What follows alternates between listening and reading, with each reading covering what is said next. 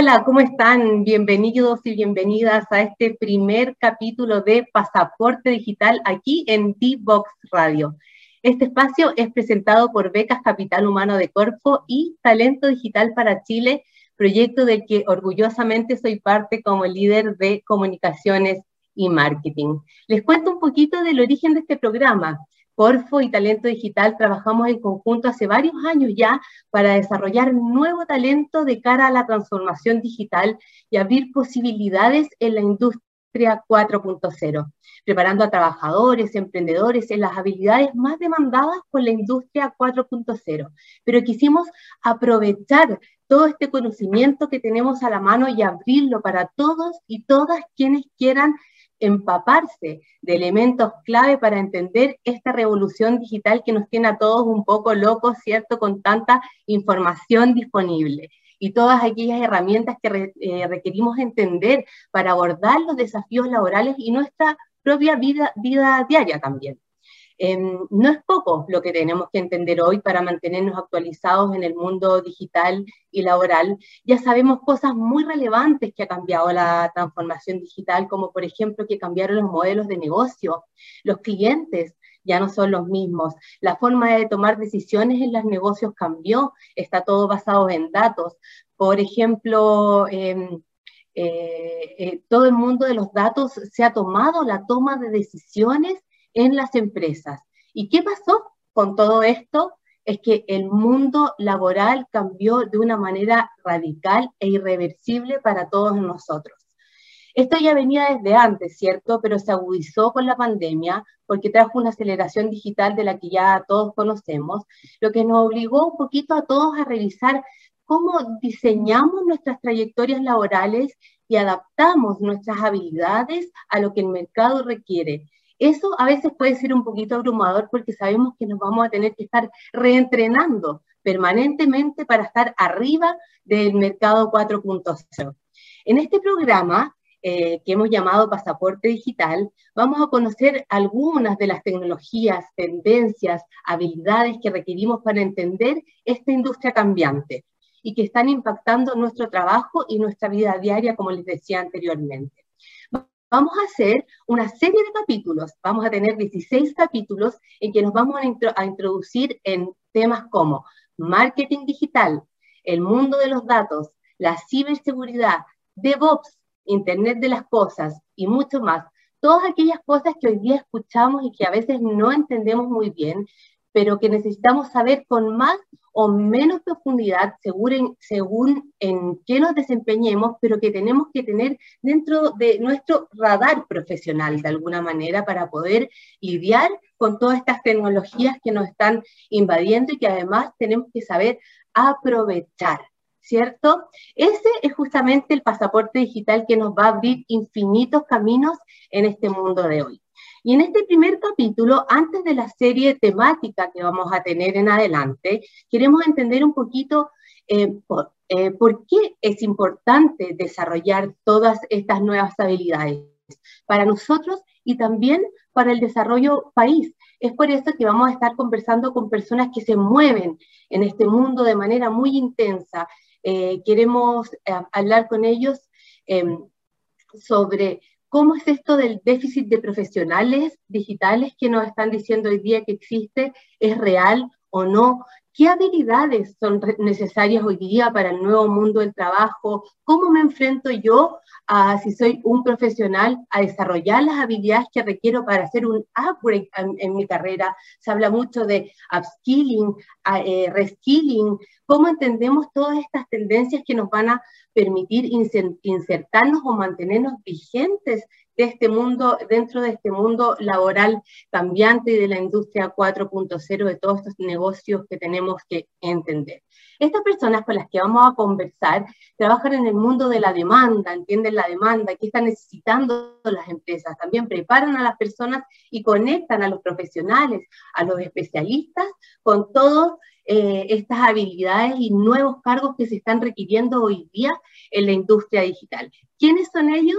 Por una parte, Janet Escudero, directora ejecutiva de Talento Digital para Chile, y también vamos a estar conversando con Sergio Nubel, cofundador y CEO de Get On Board, plataforma de empleos creada por y para talentos digitales que conecta a las empresas tecnológicas con los profesionales en todo el mundo. Han tenido una importante internacionalización, por lo demás son un emprendimiento chileno muy connotado hoy en día. Eso es para introducir nuestro programa. A la vuelta de esta breve pausa vamos a estar conversando con ellos.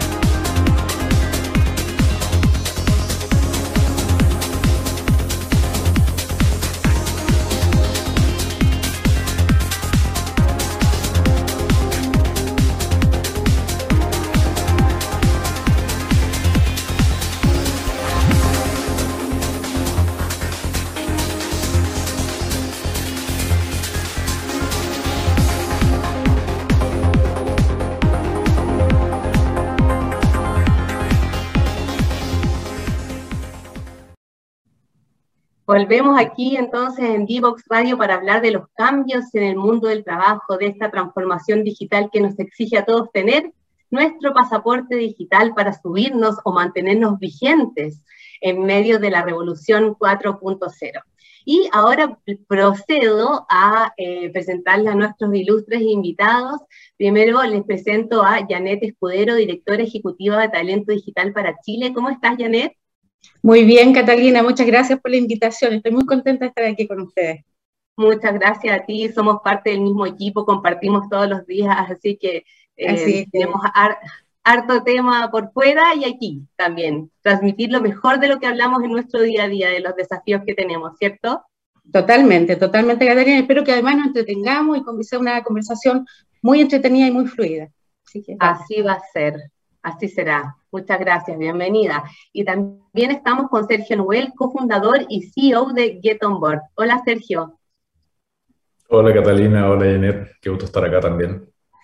Igual, muchas gracias. Esperamos que este sea un espacio súper provechoso. Comentaba antes que ustedes son dos personas que están muy conectadas con el mercado laboral hoy en día, con las necesidades de las empresas, con las habilidades que se están requiriendo hoy día, así que creo que tenemos mucho, mucho que entregarles a nuestra audiencia, muchos tips también que pueden servir a todos para seguir creciendo en el mercado laboral que ha cambiado radicalmente y que requiere que nos estemos siempre reentrenando, conectados con lo que está pasando. Así es que muchas gracias. Y primero, Janet, te quiero preguntar un poquito de ti. Yo te conozco, pero quiero saber un poquito de cuál es tu, cuál es tu historia antes y cómo llegaste a Talento Digital y también un poquito que nos cuentes con tus palabras qué hacen, qué hacemos en Talento Digital. Ok, Cata. Bueno, yo soy ingeniero civil industrial y he trabajado en transformación digital liderando equipos en este desafío, ¿no? Y es así como me he dado cuenta del desafío que esto implica para las personas y sus habilidades y su trayectoria laboral, ¿no? Y he podido observar de cerca también el desafío que esto implica para las empresas y personas. Después de vivirlo en la industria, específicamente en la banca, eh, me entusiasmé con este desafío que significa Talento Digital para Chile, que es una iniciativa público-privada orientada justamente a preparar a las personas a la economía 4.0. Así que estoy ¿qué te digo? Entusiasmadísimas con esta iniciativa. Acá estamos preocupados de desarrollar las habilidades necesarias para los cambios que, se están produciendo en el mundo de la transformación, ¿no? Es un proyecto muy bonito y social, ¿no? Está lleno de sentido, que fue lo que a mí más me motivó a estar aquí, ¿no? Porque abre oportunidades a muchas personas de cambiar su trayectoria laboral y por ende su vida, ¿no? Así que este es, lo que somos en Talento Digital, estamos sumamente comprometidos, y no hablo solo por mí, hablo por todo el equipo, eh, que estamos realmente, eh, cada día yo, yo siento que estamos pensando, innovando, desarrollando nuevas ideas para poder entregar este, este desafío que es tremendo, ¿no? Y en ese sentido, estamos con Corfo, que es nuestro socio, y, este programa es otra de las iniciativas que estamos haciendo en conjunto con el propósito de apoyar el desarrollo de Chile en materia de transformación e innovación digital. Así que, ¿qué más decirte? Contentísima. Perfecto, coincido contigo de lo bonito de este proyecto, hemos visto cambiar muchas vías y es interesante tu trayectoria laboral porque eh, viste desde la industria y ahora es de este proyecto público-privado con orientación social, lo importante que es poner a las personas al centro de los procesos de transformación digital, es decir, no podemos hacerlo sin las personas, ¿cierto? Así que muy, muy, muy bonita tu historia y haber puesto tu posición de este proyecto. Y Sergio, eh, un poquito lo mismo, cuéntame de ti, eh, de cómo iniciaron en Get On Board y qué están haciendo ahora en este proyecto, que además ha sido muy expansivo. La historia es larga, pero empieza en Santiago hace 11 años atrás con mi socio Jorge. Eh, en aquel tiempo él y yo trabajamos dentro de la misma consultora que hacía justamente proyectos de transformación digital y Get On Board parte como algo sin muchas pretensiones. Eh, empieza siendo un portal de empleos que venía a servir a una comunidad que en aquel tiempo era pequeña, pero ya era muy activa, que era por supuesto la comunidad de startups y de developers y, profesionales de tecnología, muy empujados por la ola de nuevas empresas que llegó en Startup Chile. Y a poco andar, mm, tanto Jorge como yo nos fuimos de Chile y esa mirada también nos hizo darnos cuenta que, que, lo que estábamos haciendo en Chile era un problema relevante para toda Latinoamérica. Y desde ahí que pasamos a definir a Board como una plataforma latinoamericana. Y el problema que estamos buscando resolver es regional y el tipo de, de conexión que se necesita tanto para empresas como para profesionales lo vemos de manera regional también. Creo que hay, hay harto espacio para hablar luego de, de todas las cosas que hemos ido descubriendo en el camino, pero y ha sido un camino bastante largo entre que empezamos con este proyecto que al principio no tenía mucho, muchos fines de lucro ni, ni, mucha ambición, era solo un experimento y, y, algo que nos divertía hacer, hasta que se termina transformando en lo que es hoy. Y mucha de la visión original sigue estando acá, pero obviamente ha crecido y se ha multiplicado de la mano de tratar de servir a toda la región y creo que han pasado muchas cosas en los últimos años que, que, han sido viento de cola para nosotros, como el tema del trabajo remoto y en general el boom que está teniendo la industria tecnológica en, en Latam, pero sigue ese mismo espíritu de, en primer lugar, darle visibilidad a las buenas empresas para que los buenos profesionales puedan encontrarlo y en segundo lugar mostrar que Latinoamérica tiene potencial para hacer tecnología de primera calidad, eh, porque existe el talento, porque existe el emprendimiento para poder hacerlo, pero que es importante eh, para los países de la región el poder romper las barreras locales y empezar a mirarnos como un mercado que es mucho más grande. Eso ha empezado ya a suceder cada vez más fuerte y es parte de lo que nos ha justamente empujado hacia crecer y hacia tener esta posición donde podemos ayudar a todo el ecosistema de, de mejor manera. Perfecto, me encanta esto. Más adelante justamente vamos a conversar respecto de esto, de la visión de Latinoamérica como un nuevo hub potencial de proveedor de talento digital, ¿cierto? Incluso para el mundo. Y también habla lo que tú comentas de cómo ha cambiado justamente el mundo del trabajo, porque ya las fronteras se están derribando en ese sentido. Entonces hay que mirarlo, un negocio digital tiene que ser pensado desde el inicio de, de esa manera y también las dinámicas de trabajo en, en, en, en, las conexiones que se dan, como estamos hoy día dando servicios de aquí a otros lugares del mundo y las personas también tienen que tener eso dentro de su mindset para eh, descubrir sus trayectorias laborales también, ¿no? Así que excelente. Absolutamente. Uh -huh. Perfecto.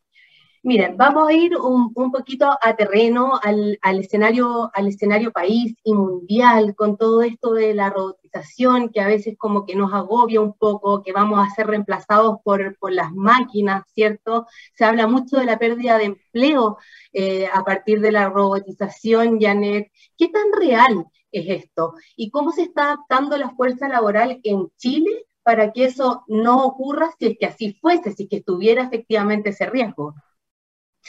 Mira, lo primero es tener una visión optimista del tema. Yo, la verdad que nosotros estamos convencidos que la transformación digital genera más trabajo del que destruye. Así que partiendo por eso.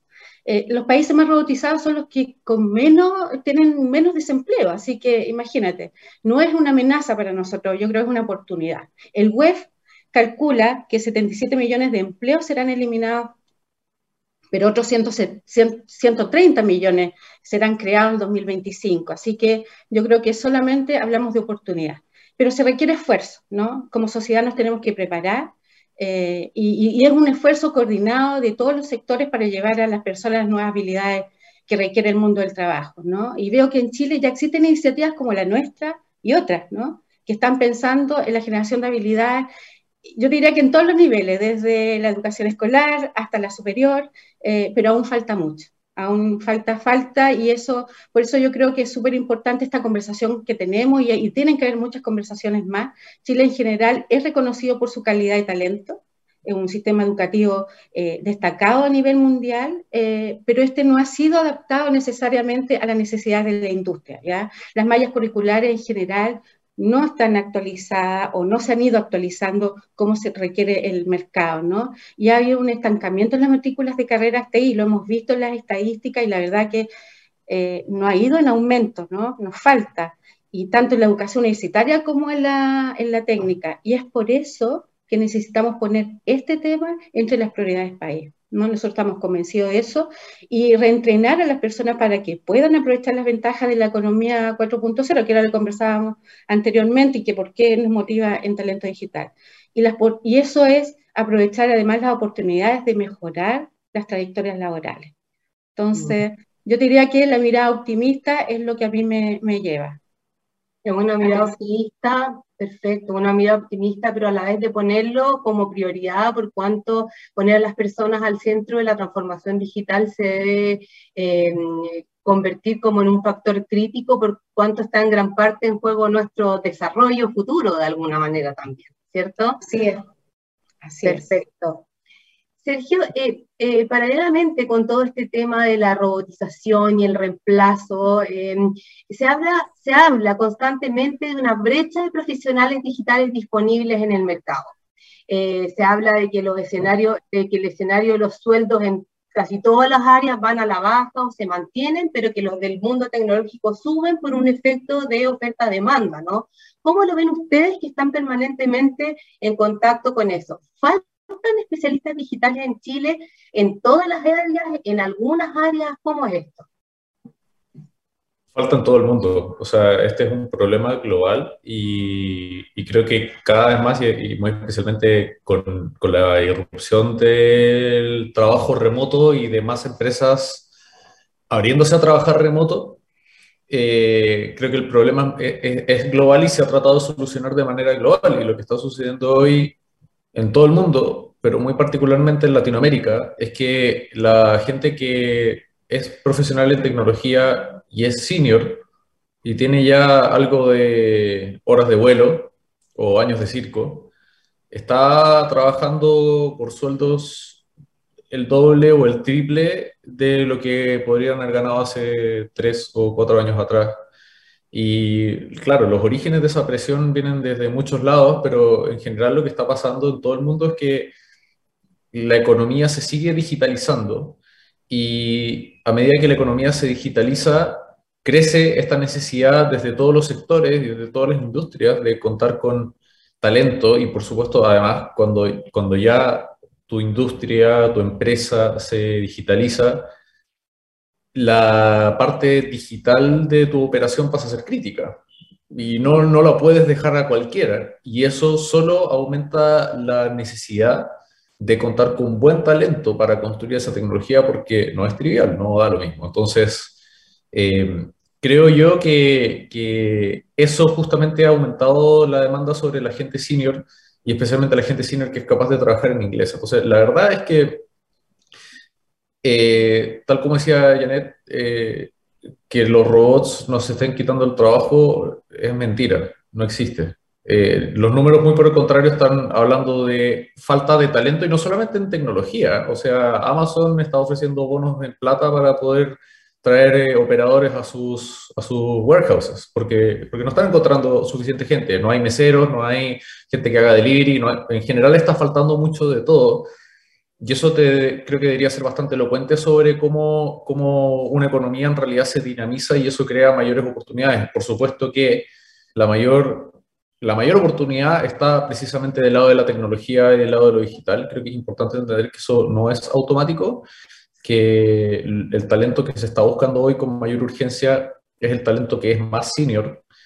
Y ahí es donde las empresas y los profesionales se van a tener que encontrar en el medio, porque por supuesto hay una gran cantidad de, personas que han comenzado sus estudios o han salido hace poco de estudiar, porque han pasado por programas, han pasado por bootcamps, etc.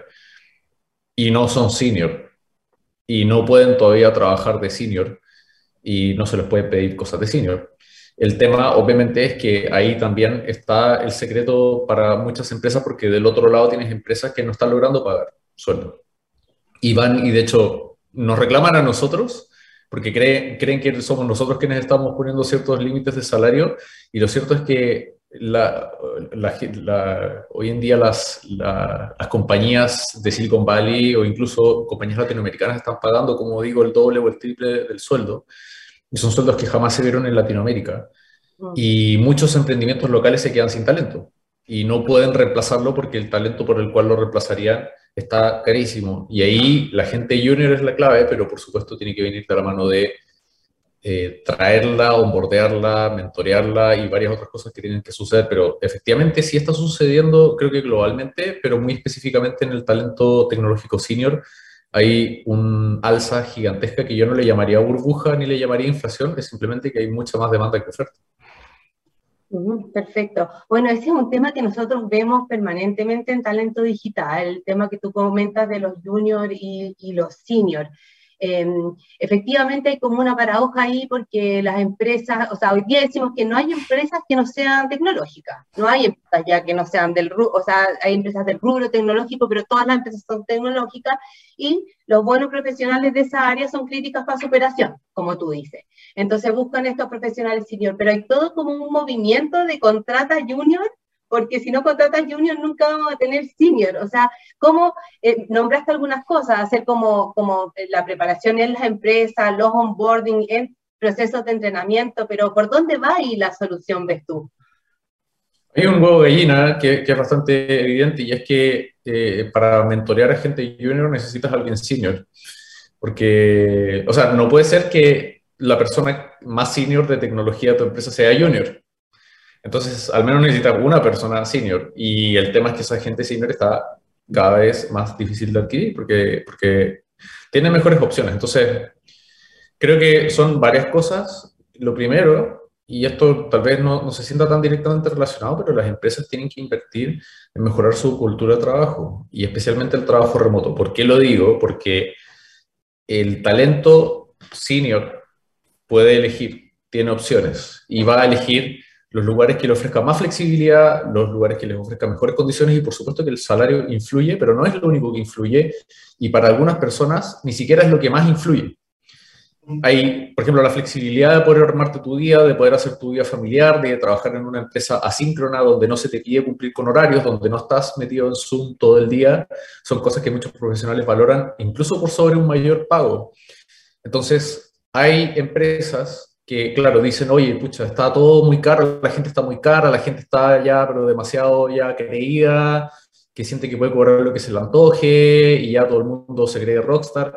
Pero lo cierto es que también, si es que eres una empresa que no tiene mucho para ofrecer en términos de cultura de ambiente de trabajo, flexibilidad y, y valores, obvio que la gente se te va a ir, porque si es por trabajar en una empresa mediocre, mejor trabajo en una empresa mediocre donde me paguen el doble, ¿no? Entonces, creo que lo que tienen que hacer las empresas en primer lugar es adoptar buenas culturas de trabajo, porque eso permite que al menos ya las pocas personas senior que van a poder pagar, las puedan retener. Porque si las pierdes una y otra vez, porque tu entorno de trabajo no es bueno, porque no logras casarte con el trabajo remoto, porque tienes una cultura de trabajo inflexible o desconfiada, o donde se menosprecia a los profesionales informáticos, vas a seguir una y otra vez con la puerta giratoria. Entonces, creo que a la poca gente senior que sí puedes pagar, tienes que tenerla súper fidelizada, súper retenida, súper contenta, para que esa gente pueda acompañar en su viaje a la gente junior que está entrando. Por ahí las consultoras a veces hablan de leverage, ¿no? ¿Cuántos junior por senior tengo?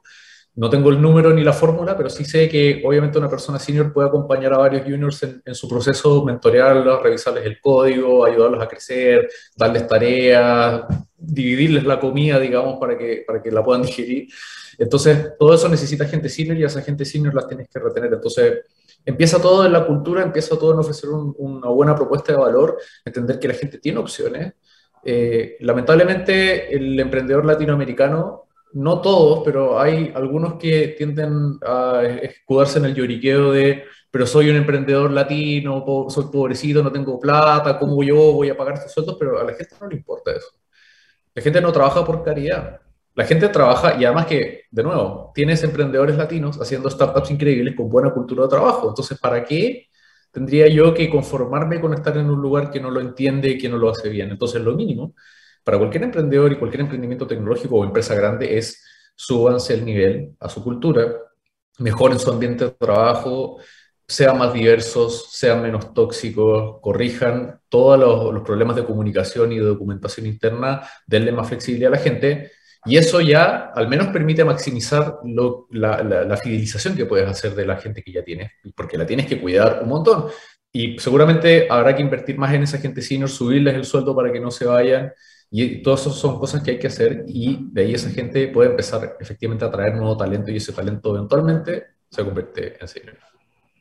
Oye, ese tema es fascinante. De hecho, eh, ya me respondiste porque tenía más adelante la pauta de preguntas el cómo hacemos para retener, para atraer y retener ese talento, porque es un tema súper, súper crítico hoy en día, no tanto por un tema generacional, sino porque los talentos digitales tienen gustos también particulares, como todos los tienen, eh, todos los tipos de profesionales tienen ciertas cosas, beneficios y cosas en las empresas que los permiten como retener, y muchas veces, como tú dices, no tiene que ver con la plata, tiene que ver con las posibilidades de crecimiento, tiene que ver con el ambiente, así que parte de, de, lo que te quería eh, preguntar más adelante está respondido, así que muchas gracias. Y le quería preguntar a Janet también, eh, eh, respecto de esta brecha de profesionales, o incluso de lo que hablaba Sergio, de, de que muchas veces no hay oportunidad para el nuevo talento, para que el, que viene, el que se viene recién formando, saliendo un bootcamp, por ejemplo. ¿Cuáles son las oportunidades que se abrirían para Chile o qué tan crítico es para Chile esto de equiparar el desarrollo de habilidades con el avance tecnológico y dar oportunidades nuevas en este mundo de la tecnología a las personas? Cata, mira, antes de responderte, quería, quería comentar lo de Sergio, que me parece fascinante lo que estaba comentando, y es un tema. Yo particular eh, estoy en una campaña de eliminemos el sesgo de contrataciones eh, senior, porque creo que es súper relevante para nuestros talentos, ¿no? Dar la oportunidad. Y es un cambio cultural, como decía Sergio, ¿no? Es también que, que la retención y que los, los, los, seniors no se vayan, pero también que, que, las empresas tengan programas para los juniors, ¿no? Programas de mentoría, programas de, no sé, onboarding, en fin. Entonces yo creo que es un temazo eh, totalmente, totalmente un desafío para las empresas. Ya, y ahora contestando tu pregunta de cuáles son las oportunidades que se abren para Chile, eh, la verdad que como te comentaba antes, este tema es prioritario para el desarrollo del país. O sea, eh, desarrollar habilidades digitales de nivel superior impacta en mejor calidad del empleo, mejores oportunidades, ¿no? igualdad de oportunidades. Hay muchos grupos que debemos poner especial énfasis en subir a, las oportunidades que ofrece el mundo de la tecnología, como es la gente de mayor edad, las mujeres, los emprendedores, ¿no? Y también eh, podría haber un impacto, no, no podría, también va a haber un impacto, eh, sin duda alguna, en la productividad. ¿No? Hay un estudio de Accenture que indica que si eh, se equiparan habilidades con el desarrollo tecnológico en Chile, cambiando los sistemas educativos, eso sí, Chile podría sumar hasta 13 mil millones de crecimiento acumulado del PIB, 13 mil millones de dólares. en los próximos 10 años. Es tremendo, ¿no? Es tremendo la oportunidad que tenemos, es un tremendo desafío país que tenemos. Por eso yo digo que es prepararnos como sociedad y es una conversación de todos los sectores. Perfecto. Así es, tremendo desafío el país. Eh, vamos a seguir nuestra conversación, todavía tenemos mucho tema por delante, vamos a ir a una pausa y volvemos a conversar con Janet y Sergio.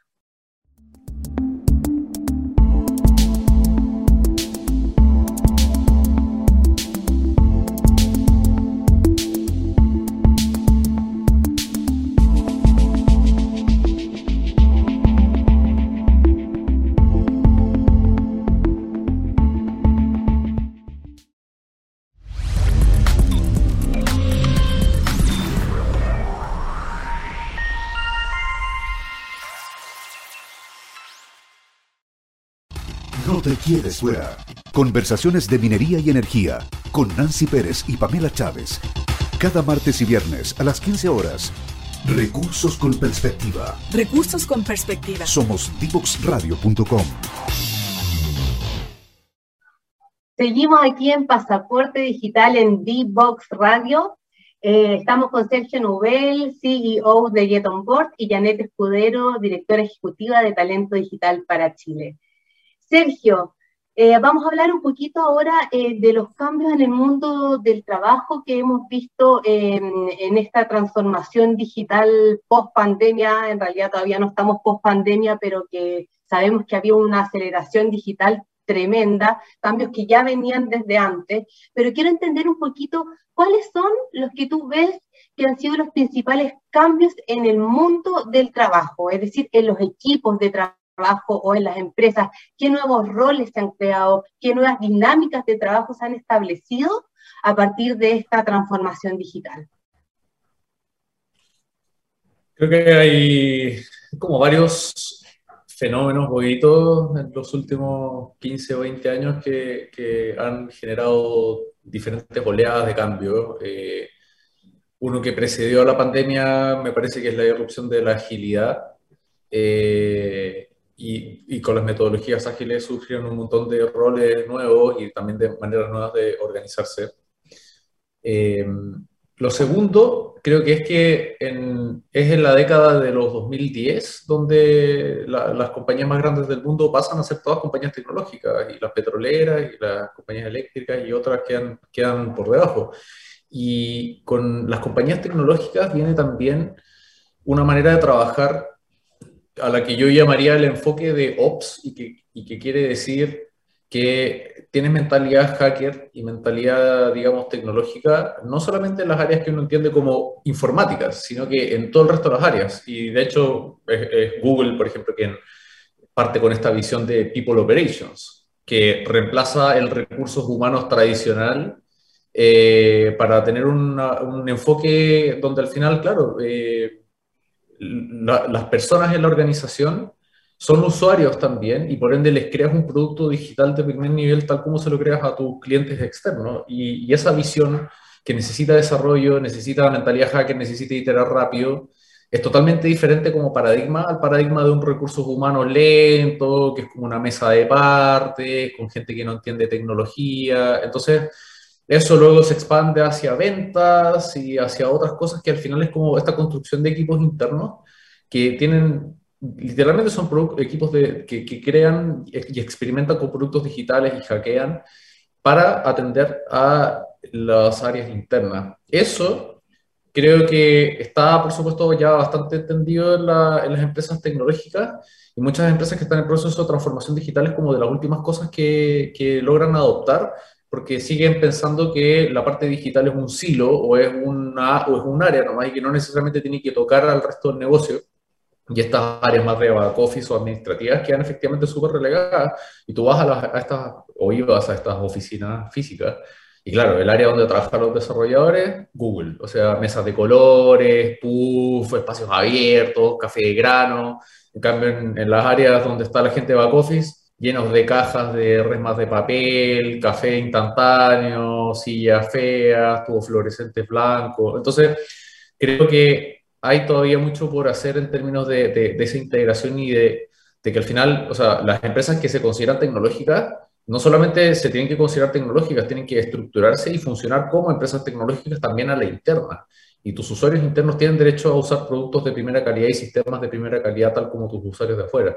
Y lo tercero, obviamente, es el trabajo remoto, que también precede a la pandemia, pero por supuesto la pandemia lo acelera y se lo planta en la cara y, hace que todo el mundo a esta fecha ya haya tenido que tener algún tipo de grado de interacción con remoto y que la gente ha sobrevivido y se ha dado cuenta que no era tan terrible.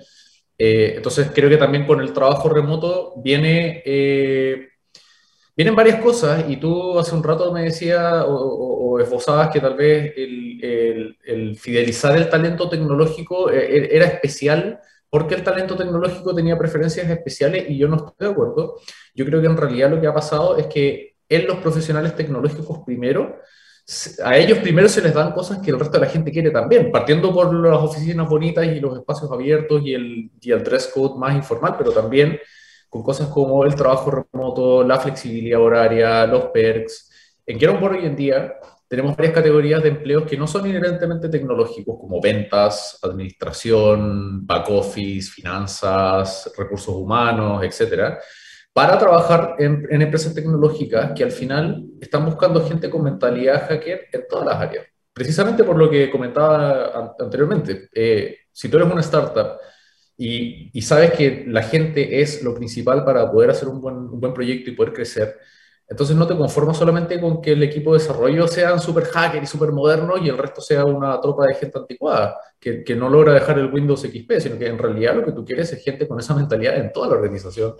Quieres que la gente de ventas use herramientas modernas, use software moderno. Entonces, esa creo que también lo que ha pasado, esa otra gran tendencia es, quieres gente con esa mentalidad, así no les toque escribir código, así le toque hacer trabajo, entre comillas, más tradicional de marketing, de contenido, de prensa, lo que sea pero quiere gente que piense así y esa gente quiere a su vez trabajar con las mismas dinámicas remotas y flexibles con las cuales trabajan los profesionales de tecnología. Mm. Sí, exacto. O sea, claro, de, eh, profesionales de, de, cualquier área deben tener de alguna forma también incorporado como este, este mindset eh, digital.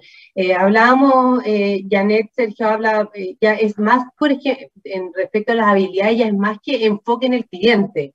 Eh, que se habla tanto como de las habilidades del siglo XXI, sino que es más como que yo soy un cliente y eh, hay clientes dentro de mi empresa, entonces como que casi que pienso como cliente, no me enfoco en un cliente que es como algo externo, está esta mentalidad hacker. Eh, ¿Cómo están haciendo desde talento digital o estamos haciendo desde, talento digital para generar estas habilidades que desde el mundo formativo y que se necesitan hoy para el mundo del trabajo, estés en el rol que estés, como dice Sergio.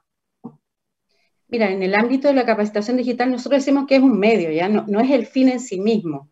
Eh, talento digital no es un programa de capacitación, sino de empleabilidad, que usa como herramienta la capacitación. Entonces, eso como primero, pero eh, es decir, se debe capacitar a las personas de una manera práctica, altamente inmersiva para, que el, para eh, el nuevo mundo del trabajo, ¿no? Y como decía Sergio también, o sea, prepararlos con habilidades que van más allá del cliente al centro, esta cosa de aprender continuamente, esta cosa colaborativa, trabajo en equipo, ¿no? porque viene desde mucho antes el tema del trabajo ágil, ¿no? De célula, entonces, hay todas unas tendencias que eso se va haciendo en la formación y bueno, lo mismo en el mundo de la educación, se requiere un esfuerzo país de complementar la educación tradicional con buenas metodologías eh, de aprendizaje o carreras más cortas, ¿no? Que permitan eh, aprendizaje continuo, ¿no? Y a la velocidad de los cambios tecnológicos, era un poco lo que te decía yo antes, que cuesta que se eh, actualicen los planes formativos, en fin. Y como la metodología Buscan, que es la que nosotros como, como talento digital estamos potenciando, que está orientada a, las habilidades para el trabajo y que también permite la reconversión laboral porque son intensivas, cortas, eh, son muy prácticas, ¿no? Y, además donde ahí también aplicamos y, aportamos ¿no? para que la persona se prepare para dar las entrevistas, para el mundo de eh, la incorporación al mundo laboral. Así que así lo hacemos con prácticas del primer día. Sergio, y, tomándome eso del, del mundo formativo, Eh, ¿Cómo ves tú eh, en Chile, por ejemplo, en comparación a otros países de, Latinoamérica que estamos en términos de ecosistema formativo para el mundo digital? Eh, ¿Cómo lo ves tú? ¿Los profesionales vienen, vienen lo suficientemente preparados, actualizados, con las herramientas necesarias? ¿Cómo ves el sistema y cómo funciona en este nuevo mundo del trabajo, el sistema formativo en general, digamos? Yo creo que mejor que varios países eh, y peor que otros. Yo diría que México, Uruguay y Colombia han hecho mucho, eh, en particular México. Eh, y creo que una de, una de, las cosas clave es la descentralización en México. En México no tienes un polo, de, un polo tecnológico, tienes tres, por lo menos. La Ciudad de México, Monterrey, Guadalajara e incluso Mérida también y cada uno han invertido en hacer universidades y en hacer, o sea, creo que hay, hay un tema de infraestructura y es cierto, y, yo, yo personalmente eh, estoy muy, muy en la idea de que el, el, currículum no importa en tecnología, de que no debería reclutar en base a currículums nunca, pero, eh, y siendo cierto también que mucha gente se ha forjado una carrera en tecnología sin pasar por estudios formales de computer science, Sí es cierto que quienes no pasan por un estudio completo eh, suelen tener una brecha y suelen tener un techo bastante bajo porque lamentablemente las cosas que te hacen evolucionar hacia mayor seniority en, tecnología tienen que ver con ciertos fundamentos y ciertas cosas que no las aprendes en seis meses ni en un año, las aprendes en cinco, porque son súper complejas y porque son esas habilidades un poco más de fondo, pensamiento lógico, algoritmos, eh, etcétera, etcétera, que son el tipo de cosas que luego, y fundamentos en general de cómo funcionan los computadores por adentro, que es lo que después te desbloquea el poder seguir subiendo, ¿no?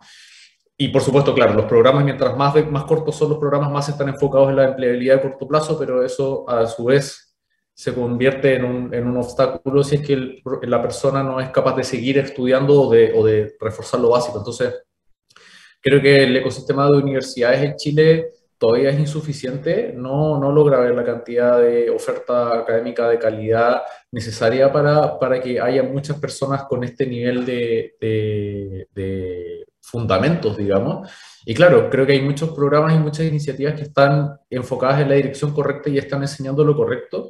Yo creo que eh, no es tanto un problema de, de enfoque, sino de escala en realidad. O sea, creo que lo que se está haciendo está bien, pero no está sucediendo al volumen suficiente ni durante la cantidad de tiempo suficiente y ahí necesitas programas de largo plazo y ahí es donde creo que efectivamente México, Uruguay, Colombia lo están haciendo mejor porque están invirtiendo más en el largo, largo plazo. O sea, no en potenciar la empleabilidad de aquí a dos años, sino que potenciar la empleabilidad de aquí a cinco años y no pensando en salvar a las generaciones actuales necesariamente, sino que empezar a formar generaciones futuras. Y claro, esto además lo, lo partieron pensando hace 5 o 6 años atrás, entonces ya, ya cosechan los frutos hace mucho rato de, de, haberse dado el tiempo de formar gente con fundamentos que realmente es capaz de llegar a un nivel de sofisticación muy importante.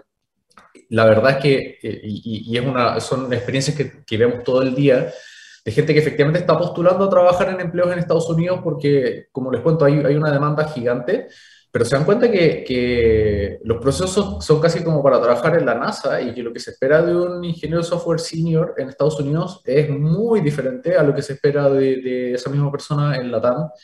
Y ahí muchas personas se estrellan contra el techo, que no, lo, no, no sabían que tenían porque hay un nivel de complejidad, o sea, realmente ya te metes en un asunto bien ingenieril que requiere ciertos fundamentos. Entonces, creo que Chile tiene harto por hacer en la educación de base y hay muchas cosas que probablemente empiezan incluso en el colegio. Por eso creo que es tan importante el tema del debate de la educación, o sea, que, que se enseñe mal álgebra y trigonometría y geometría en el colegio, hace que luego te cueste poder meterte a programación, porque necesitas esas fases también, que no se enseñe lógica, que se enseñe poco, que, que se, debería estar enseñando mucho más algoritmos. O sea, creo que hay harto conocimiento que se debería estar inyectando desde mucho más temprano, porque ya hacerlo en la universidad es muy tarde, un bootcamp también es muy tarde, y eso tarde o temprano se convierte en un techo. Lo que no me gustaría que pasara es que en cinco años más tengamos una sobreoferta de gente que solamente sabe usar JavaScript y React y HTML y CSS y no logran salir de ahí eh, y nunca lograron adquirir las herramientas necesarias para poder saltar a otro lenguaje, a otra plataforma o para poder crear cosas con más autonomía, sino que en realidad se mantuvieron simplemente actualizándose la última versión, porque eso, eso va a empezar a generar también una presión a la baja y, ya hoy sucede que estos juniors no, les está, no, no están no están encontrando trabajo con tanta facilidad porque no hay tantas vacantes para gente junior. Y ahí entramos al, al huevo gallina del cual hablábamos hace un rato. Así que creo que hay que invertir en la base, creo que tienen que haber programas de largo plazo junto con los de corto plazo para poder eh, ir supliendo esto en el, eh, en, el tiempo. Y además que para que los programas luego no tengan que empezar desde tan atrás, sino que en realidad te van actualizando, pero tú ya tienes un buen fundamento con el cual puedes llegar más lejos más rápido. Perfecto. Sí, queda mucho por hacer. Educación constante, continua, es, lo, es una de las bases de esto para, que no nos pillen los, lenguajes de programación, como tú dices, o las tecnologías. Se nos está acabando el tiempo, muy interesante la conversación. Eh, sabemos que quedan desafíos. Lo bueno es que rescatamos que hemos avanzado, vamos en, en buen camino para poder hacer de, de Chile un hub importante de talento tecnológico Muchas gracias a ambos por acompañarnos hoy, por la interesante conversación. Les deseamos mucha suerte en sus desafíos para este año y gracias por el aporte que ambos hacen al desarrollo del talento en Chile y a la empleabilidad de los, de los talentos digitales también. Que estén muy bien. Muchas gracias. Gracias, Catalina. A ustedes. Muchas gracias. Nos vemos. Ahora vamos a una pequeña pausa y volvemos para despedirnos. Ya comienza un nuevo programa en divoxradio.com. Síguenos en las redes sociales, Instagram, Twitter, Facebook, LinkedIn, como arroba Divoxradio, como arroba Divoxradio. Divoxradio.com, codiseñando el futuro.